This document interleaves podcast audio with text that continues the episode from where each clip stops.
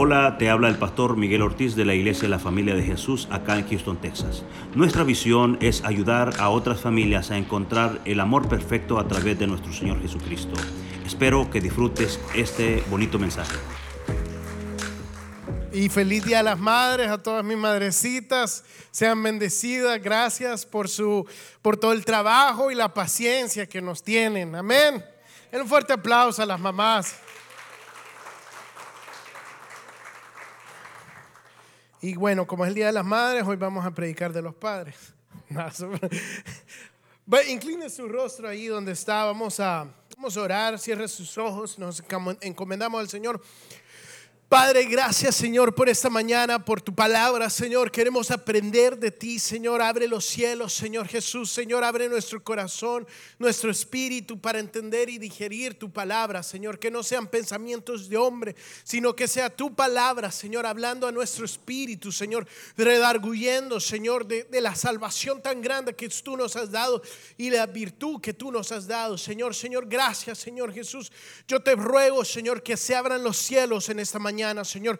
Que tú desciendas como fuego, Señor, que queme, Señor, todo pecado, Señor, toda baja autoestima, Señor, en este momento las, las, eh, mentiras del enemigo son quemadas, Señor, en tu nombre, Señor Jesús. Amén. Amén. El título de la prédica esta mañana es Mujer virtuosa, en forma de pregunta.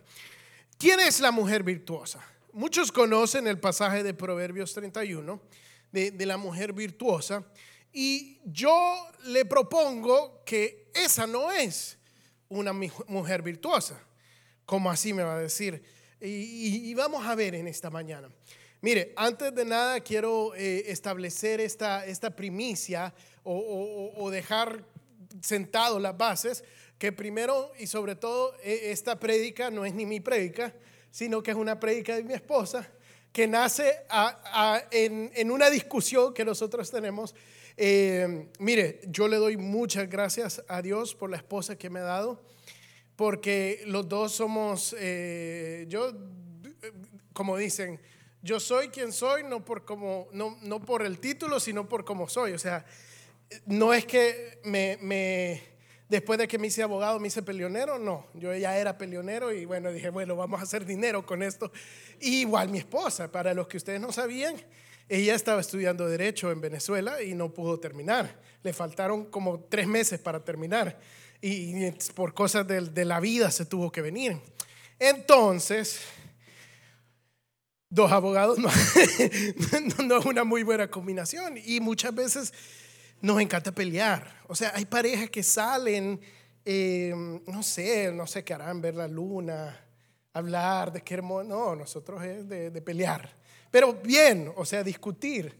Entonces, en base a esta discusión, ella me decía, a mí me parece muy injusto la caracterización que tiene eh, Proverbios 31 o las expectativas que pone en la mujer eh, en, Proverbios 31. Me parece como que muchas muchas mujeres se dan valor por, por intentar eh, o encuentran valor en intentar esa, ese estándar de la mujer de Proverbios 31. Y yo le decía, pero entonces, ¿por qué está ahí? Porque la Biblia, la Biblia es infalible.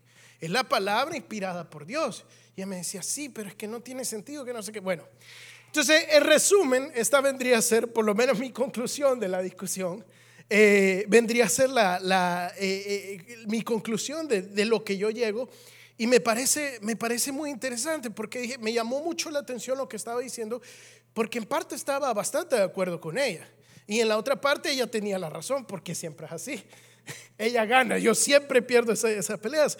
Pero me, me, impulsó, yo ya tenía algo preparado, obviamente, acerca de las madres y eso. Y vamos a entrar en eso, pero me impulsó a, a ver y estudiar un poco Proverbios 31, de otra perspectiva, no aceptándola como que, ah, ok, esta es la mujer virtuosa, sino cuestionándola, ¿es esa la mujer virtuosa? He ahí el título. Y vamos a ir a Proverbios 31. Vamos a leer todo el capítulo de Proverbios 31. Si no lea su Biblia en casa, aquí en la iglesia, por lo menos la va a leer. Eh, vamos al versículo 1 y dice, los dichos del rey Lemuel, oráculo mediante el cual su madre lo instruyó. ¿Qué pasa, hijo mío? ¿Qué pasa, hijo de mis entrañas? ¿Qué pasa, fruto de mis votos al Señor? No gastes tu vigor en las mujeres ni tus fuerzas en los que arruinan a los reyes. No conviene que los reyes o muel, no conviene que los reyes se den al vino, ni que los gobernantes se entreguen al licor. No sea que al beber se olviden del rey, eh, de la ley, eh, lo que la ley ordena y priven de sus derechos a los oprimidos. Dales licor a los que están por morir y vino a los amargados, que beban y se olvidan de sus pobrezas, que no vuelvan a acordarse de sus penas. Levanta la voz de los que, por los que no tienen voz, defiende los, que, eh, los derechos de los desposeídos, levanta la voz y hazle justicia, defiende a los pobres y necesitados. Versículo 10, mujer ejemplar, ¿dónde se hallará? Es más valiosa que las piedras preciosas. Su esposo confía plenamente en ella y no necesita ganancias malavidas. Ella es la fuente de bien, no de mal, todos los días de su vida. Versículo 13, anda en busca de lana y de lino y gustosa trabaja con sus manos. Es como los barcos mercantes que traen de muy lejos sus alimentos. Se levanta de madrugada, da de comer a su familia y asigna tareas a sus criadas. Versículo, eh, versículo 16 calcula el valor de un campo y lo compra con sus ganancias, planta un viño. Eh, decidida, se ciña la cintura, se apresta para el trabajo, se complace en la prosperidad de sus negocios y no se apaga su lámpara en la noche. Con una mano sostiene el uso y con la otra tuerce el hilo.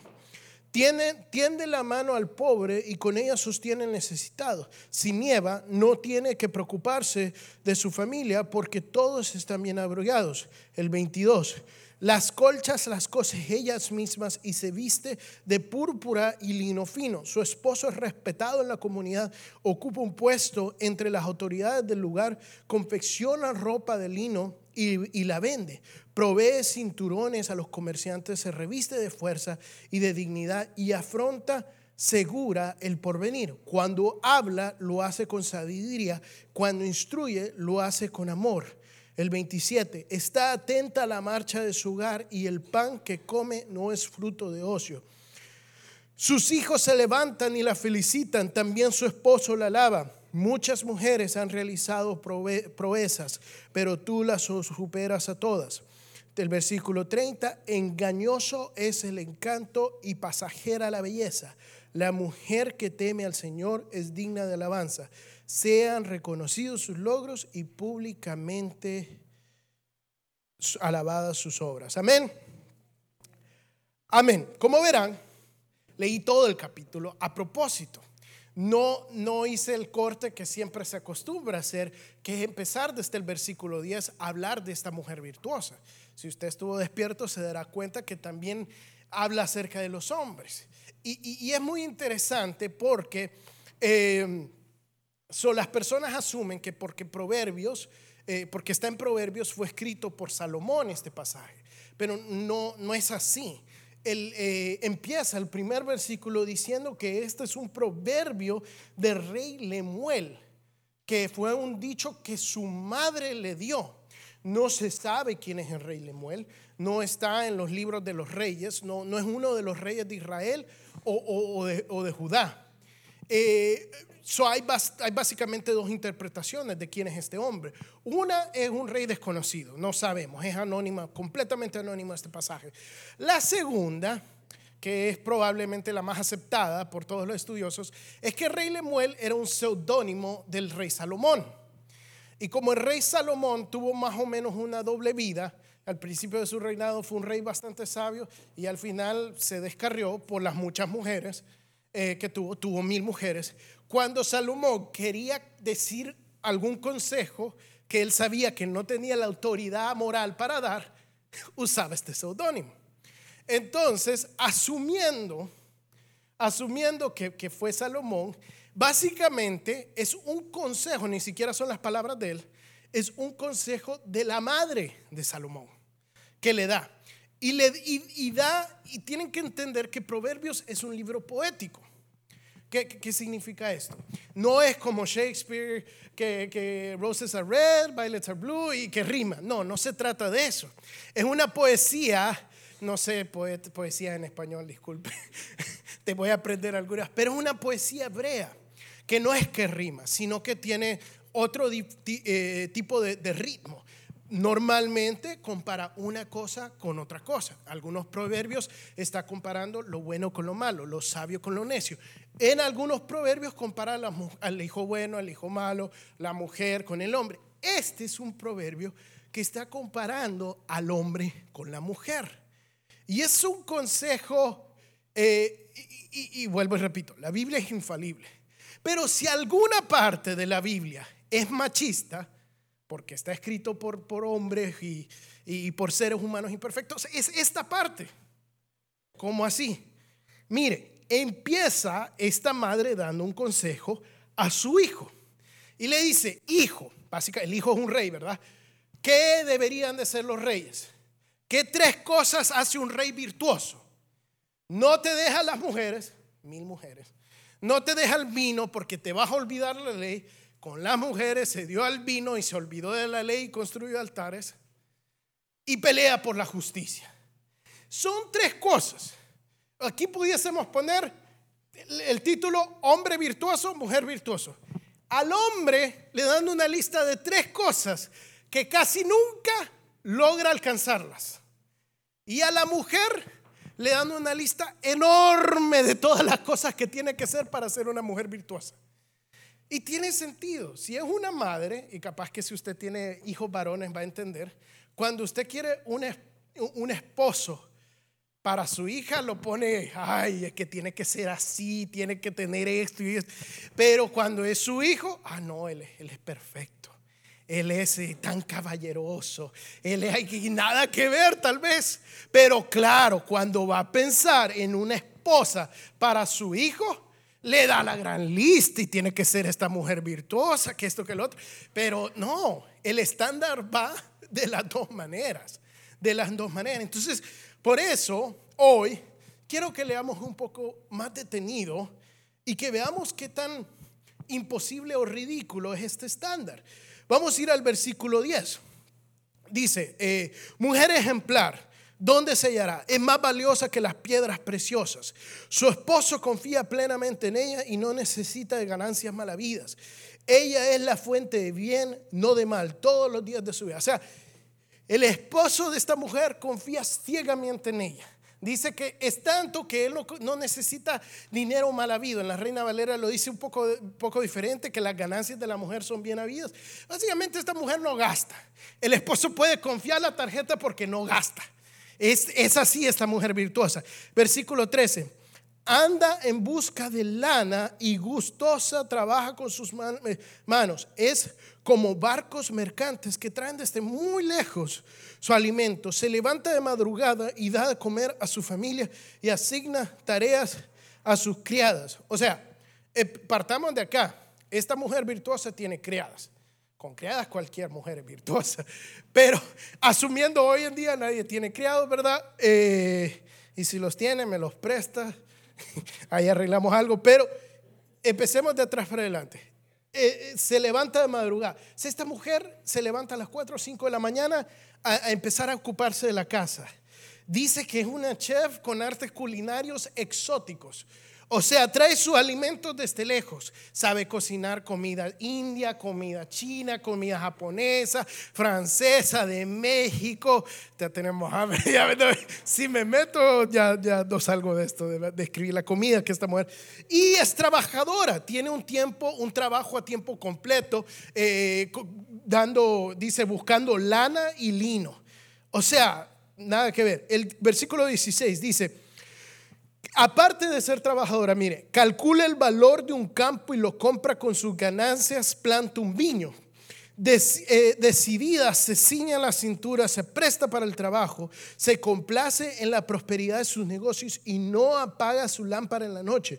Con una mano sostiene el uso y con otra tuerce el hilo. O sea, esta mujer, aparte de tener un tiempo, un trabajo a tiempo completo, también es inversionista. Dice ve el valor del campo y lo compra.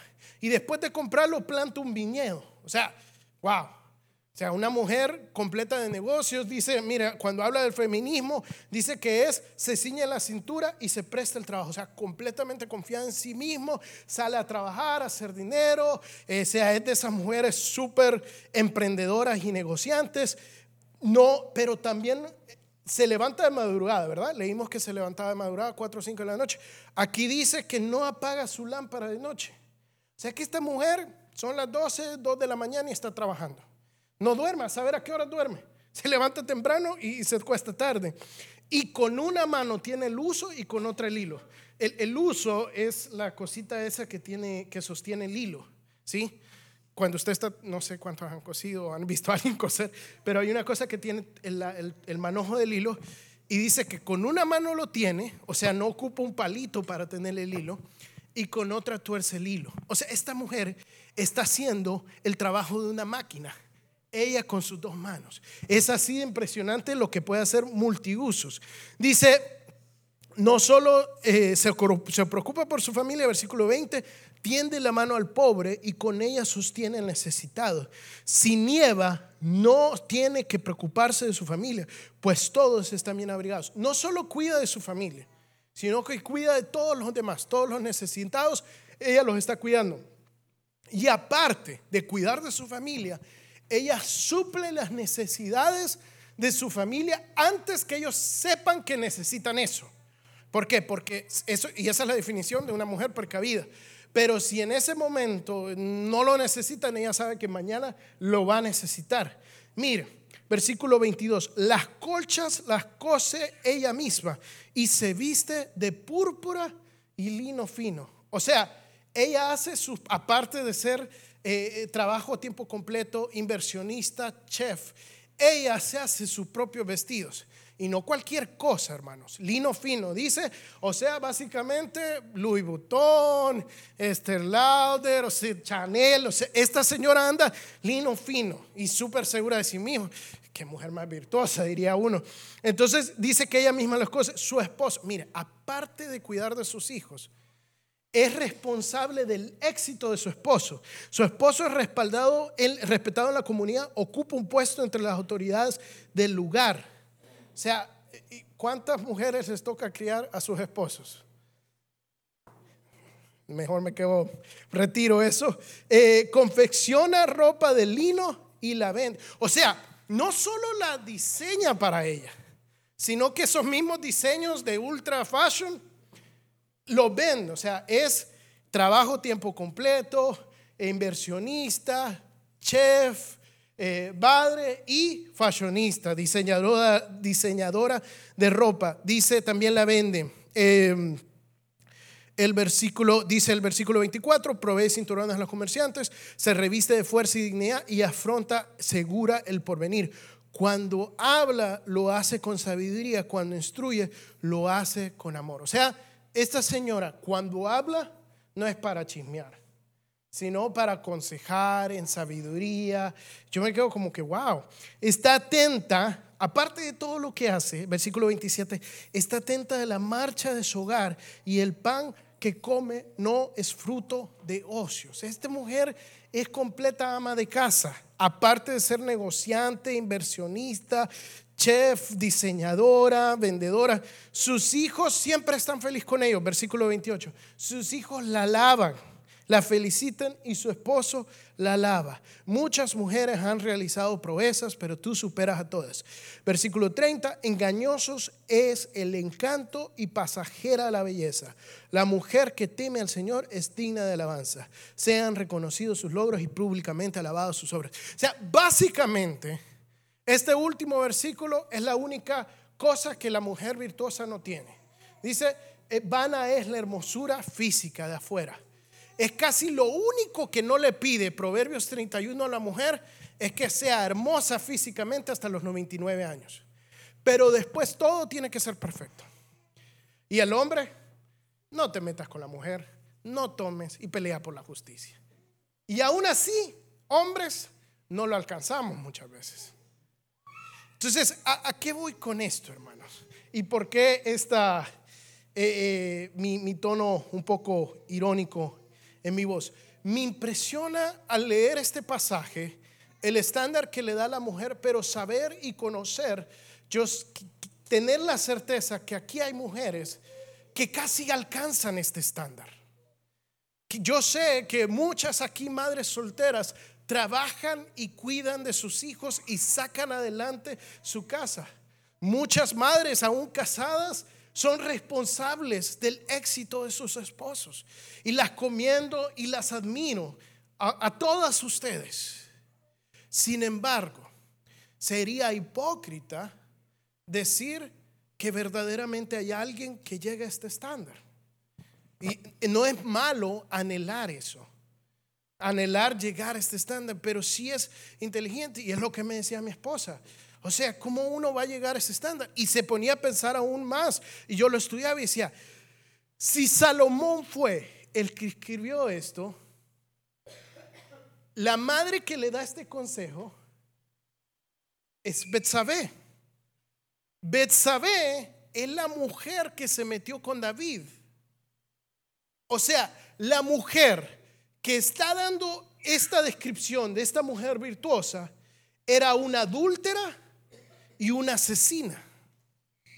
Lo vuelvo a repetir si no lo entendió. La mujer que está hablando de este estándar imposible fue ella misma una adúltera y una asesina. Se metió con el rey y aparte fue cómplice en el asesinato de su esposo o ex esposo, porque nunca dijo nada. Ella bien fácil hubiera podido ir a decirle a su esposo, mira, te van a matar porque me metí con el rey, pero nunca hizo nada por parar las acciones. Y después ella tiene la cara de venir a decirle a su hijo, mira, cuando busca esposa, busca todas estas cualidades. ¿Por qué? Y, y hablaba y decía, o sea, si usted ve la Biblia, la Biblia está repleta de madres imperfectas. Sara, la, madre de, Isaac, el hijo de la promesa, una mujer incrédula. Una mujer que, que, se rió de la promesa de Dios. Le cambian el nombre por reírse de la promesa de Dios. La otra madre que tuvo los hijos de Abraham, Agar, casi cae, cae, en depresión y casi le matan, mata a su propio hijo por estar deprimida. Sale huyendo, se va al desierto y casi que se muere en el desierto y deja al niño ahí tirado si no es que Dios la salva. La esposa de Isaac, Rebeca, la madre de Jacob y Esaú. Jacob es Israel, el padre de, de donde salen todas las tribus de Israel. Una mujer mentirosa que le enseña a su hijo a mentirle a su propio padre. Sin embargo, Dios usa a estas madres y mujeres a pesar de sus imperfecciones a pesar de, los errores que cometieron. Y si seguimos así, hay muchas madres malas. Pero cuando nosotros sacamos de contexto el pasaje Proverbios 31 y lo usamos para escribir una tarjeta de, del Día de las Madres y decir mujer virtuosa, estamos sacando la riqueza que tiene el pasaje. Lo estamos sacando fuera de contexto. ¿Y cuál es el contexto? El contexto es el Evangelio, el contexto es toda la Biblia y Cristo es el cumplimiento de esa mujer virtuosa, dice el apóstol. Si hay algo digno de alabanza, si hay algo en lo que hay virtud, es en Cristo, no en mí. Hermano, nunca nadie va a alcanzar este estándar. Mire, Filipenses 4:13. De este modo todos llegamos a la unidad de la fe y del conocimiento del Hijo de Dios, a una humanidad perfecta que se ve conforme a la plena estatura de Cristo. La Reina Valera dice, a la estatura del varón perfecto. Usted cambia esa palabra de varón y póngale hembra o mujer. Es la misma hembra. Usted por sí sola no va a cumplir ese estándar. Pero en Cristo todo lo puede en Cristo que le fortalece. No se trata que su meta va a ser ser una diseñadora de moda, ser trabajadora, ser ama de casa. No, es que su vida esté escondida en Cristo. La única virtud que hay en nosotros, hermanos, es que la gracia de Dios reposa sobre nosotros. Dice la palabra, todos han pecado todos se han alejado de Dios. No hay ni uno solo que haga lo bueno o que busque a Dios. De pies a cabeza somos pudrición y llaga. No hay nada, nuestros, aún nuestras buenas obras son trapos de inmundicia. Cuando usted entiende esto, hermana, hermanos, dice, ok, Yo no soy perfecto, no tengo que ser perfecto, pero sí tengo que dejar que Cristo moldee mi vida. Sí me tengo que entregar a Cristo. Y en sí, en la conclusión de Proverbios 31 que, que, usa esta, esta madre, es el verdadero, el secreto, que dice, la mujer que teme al Señor es digna de alabanza. La mujer que teme a Cristo, que deja que Cristo la moldee, es digna de alabanza. Tú nunca vas a ser una madre perfecta. Y está bien. Tú tampoco, aunque lo quieras ver así, vas a tener hijos perfectos. Eh, está bien. Pero sí podemos intentar de alcanzar esta estatura. Pero la única manera que logramos eso es entregarnos a Cristo. Es hacer lo que esa mujer hizo. Ana, la madre de Samuel, cuando pidió por un hijo, le dijo al Señor, Señor, te lo entrego. Que sea tu hijo, que sea tu sacerdote. Yo pensaba en esto y, hay algo que eh, me llamaba mucho la atención. Mi esposa siempre está leyendo acerca de la crianza de los niños, preparándose, estudiando. Y hay algo que ya hemos, hemos intentado implementar que se llama eh, la crianza Montessori. Y básicamente el mundo está descubriendo algo que tiene siglos la Biblia diciendo. Esta es una doctrina o estudio pedagógico que dice que, que la mejor manera que el niño se desarrolle es eh, a través de, de, darle una independencia hasta cierto nivel controlada. So, básicamente dice, entre tú más le das independencia al niño, eh, más, eh, más crece, más aprende, más puede involucrarse y ser autodidacta, etc. Se, se trata de que básicamente hacerle todo accesible al niño desde ponerle la ropa más bajo para que ellos se vistan solos, ponerle la cama en el piso. Imagínense, antes queríamos las mejores camas y esto dice, déjenlo dormir en el piso, básicamente, consiguen un colchón, ¿verdad? Eh, y etcétera. Todo, todo, todo es para que el niño pueda ayudar, cocinar y tiene muchos resultados. Pero, obviamente, no es perfecto. Y lo que no... Eh, en sí la teoría es que el niño cuando vaya creciendo va a aprender a ser independiente, a tomar sus decisiones en base a lo que más le conviene. El instinto de padre es decir, no le voy a dar un cuchillo al niño. Y Montessori básicamente dice, dale el cuchillo al niño. Ojo, no son los cuchillos normales, hay unos cuchillos especiales para el niño y hasta cocina con uno. Entonces, pero, pero créame, es súper diferente el, cuchillo, no se preocupe. Eh, pero el punto es que el niño va creciendo y va aprendiendo a, tomar sus decisiones y a ser más sabio con lo que él decide. Entonces, eh, lo que me parecía interesante de esto es que esto no es algo nuevo. Y esto es lo que Cristo nos ha llamado hacer siempre. Cuando uno es padre, yo me acuerdo que cuando nació Emma, yo quería que, que, debajo del brazo, en el medio del parto, Emma ya naciera con, con, con, un manual aquí debajo del brazo. Entonces, mientras mi esposa estaba ahí casi que muerta después de dar a luz a Emma, yo agarré el manual y viera, ok, eh, cambiar el pañal, ok, primero tengo que limpiar, después tengo que hacer eso.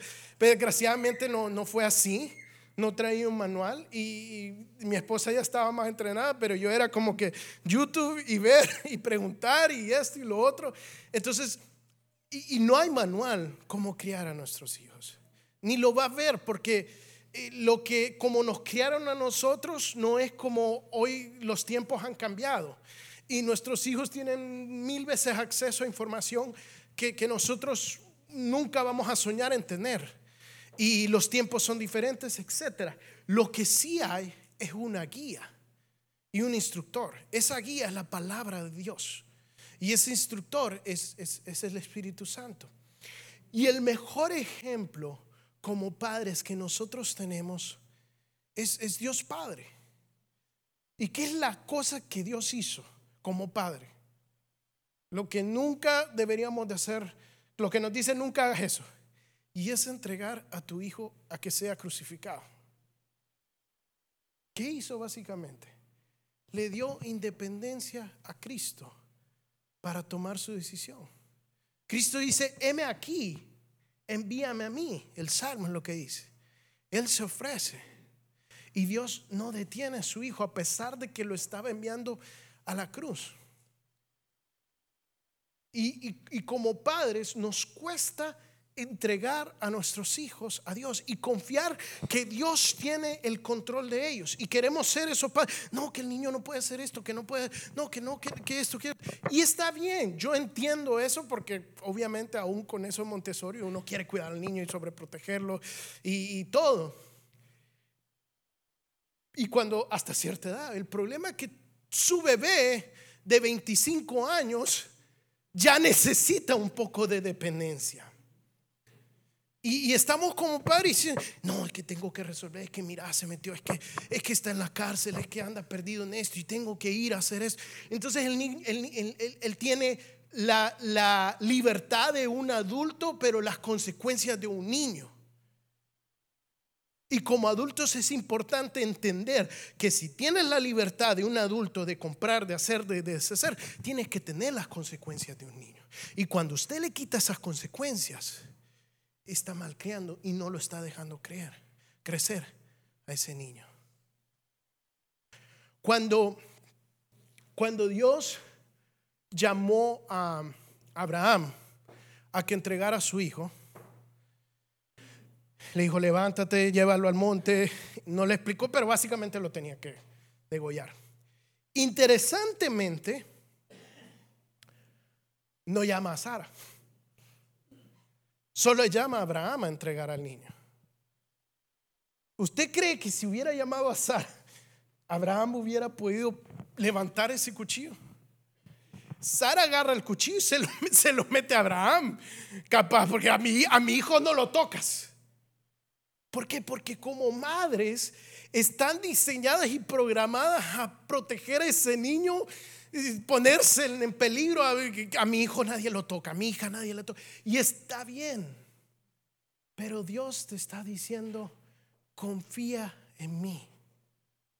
Confía en mí.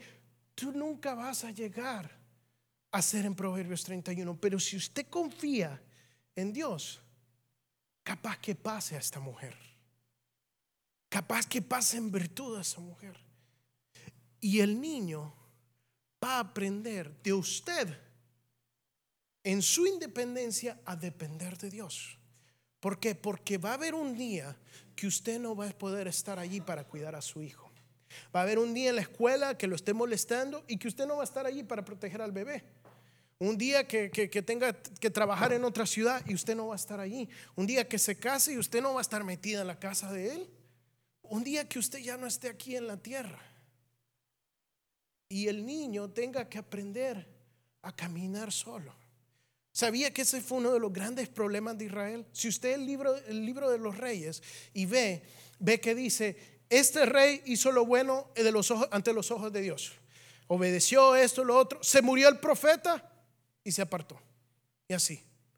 Este rey, se murió el profeta y se apartó. Este rey se murió el profeta y se apartó. ¿Por qué? Porque el profeta cometió el error de no confiar al rey, a Dios. Y nunca ese rey aprendió a caminar solo. Es importante que nuestros hijos vean que los confiamos al Señor. Que donde nosotros no llegamos, ellos vean, mi mamá está orando por mí. Mi mamá está peleando por mí. Porque en su mente, ellos cuando estén pasando por eso, a decir, mi mamá está orando por mí. Yo me acuerdo que cuando yo hice casa bíblica y lo tengo presente, obviamente en mi experiencia es la misma. Yo tenía un compañero drogadicto, drogadito, drogadito, y me decía, argentino, chabón, me decía, yo no sé cómo hacía, yo creo que mi mamá era bruja, me decía. ¿Y por qué? Es que yo llegaba y ella sabía que venía drogado, que tenía tal droga y hasta lo sabía con quién había estado. No sé cómo hacía, pero esa, mi señora siempre, mi vieja me decía, mi vieja siempre sabía y siempre oraba. Yo estoy aquí porque mi mamá oró por mí, me decía. Y yo tal vez en ese momento no lo entendía, pero yo también estaba igual que él en ese lugar porque su mamá nunca dejó de orar, porque mi mamá nunca dejó de orar por mí. Hermana, la mujer virtuosa es la mujer que teme al Señor y que vive su vida en el altar entregando a sus hijos. Tal vez tu hijo no está hoy contigo, pero eso no nos excusa de no entregárselos, de no dárselos. Y decirle, Señor, es tuyo. Señor, toma el control. Señor, tú lo puedes cuidar mucho más de lo que yo puedo cuidar. Donde yo no llego, tú llegas. Donde yo no sé, tú sabes. Tú lo estás protegiendo y guardando a Él. Yo le voy a invitar que se pare, que se ponga de pie. Y vamos a orar al Señor. Padre, gracias Señor por cada madre aquí, Señor. Gracias por los regalos que nos has dado de tener tantas madres, Señor, buenas, tantas madres virtuosas, Señor Jesús. Gracias por los sacrificios, Señor, que aún tal vez ni sabemos que ellas han hecho para, por nosotros para que lleguemos a este lugar, Señor Jesús. Yo te pido que las bendigas, Señor Jesús. Yo te pido, Señor, que les des una doble fuerza, Señor, para seguir luchando, para seguir orando, Señor, por eso hijos, Señor Jesús, por los que están bien, por los que están perdidos, Señor. Padre, que tu fe, Señor, sea sosteniéndola, Señor, que tu espíritu sea dándole ánimo para creer que todavía hay esperanza, Señor Jesús. Gracias, Señor. Gracias por estas madres, Señor Jesús. Gracias, Espíritu Santo. Muévete, Señor, muévete trayendo una unción nueva, trayendo un fuego nuevo para ellos, Señor. Oh Padre, gracias Señor. Deseo que disfrutes este bonito mensaje. Nuestros servicios generales son los miércoles a las 7.30 pm y domingos a las 9 y 11 de la mañana. Nuestra dirección es el 14935 de la Ligia Road, Houston, Texas 77060. esperamos.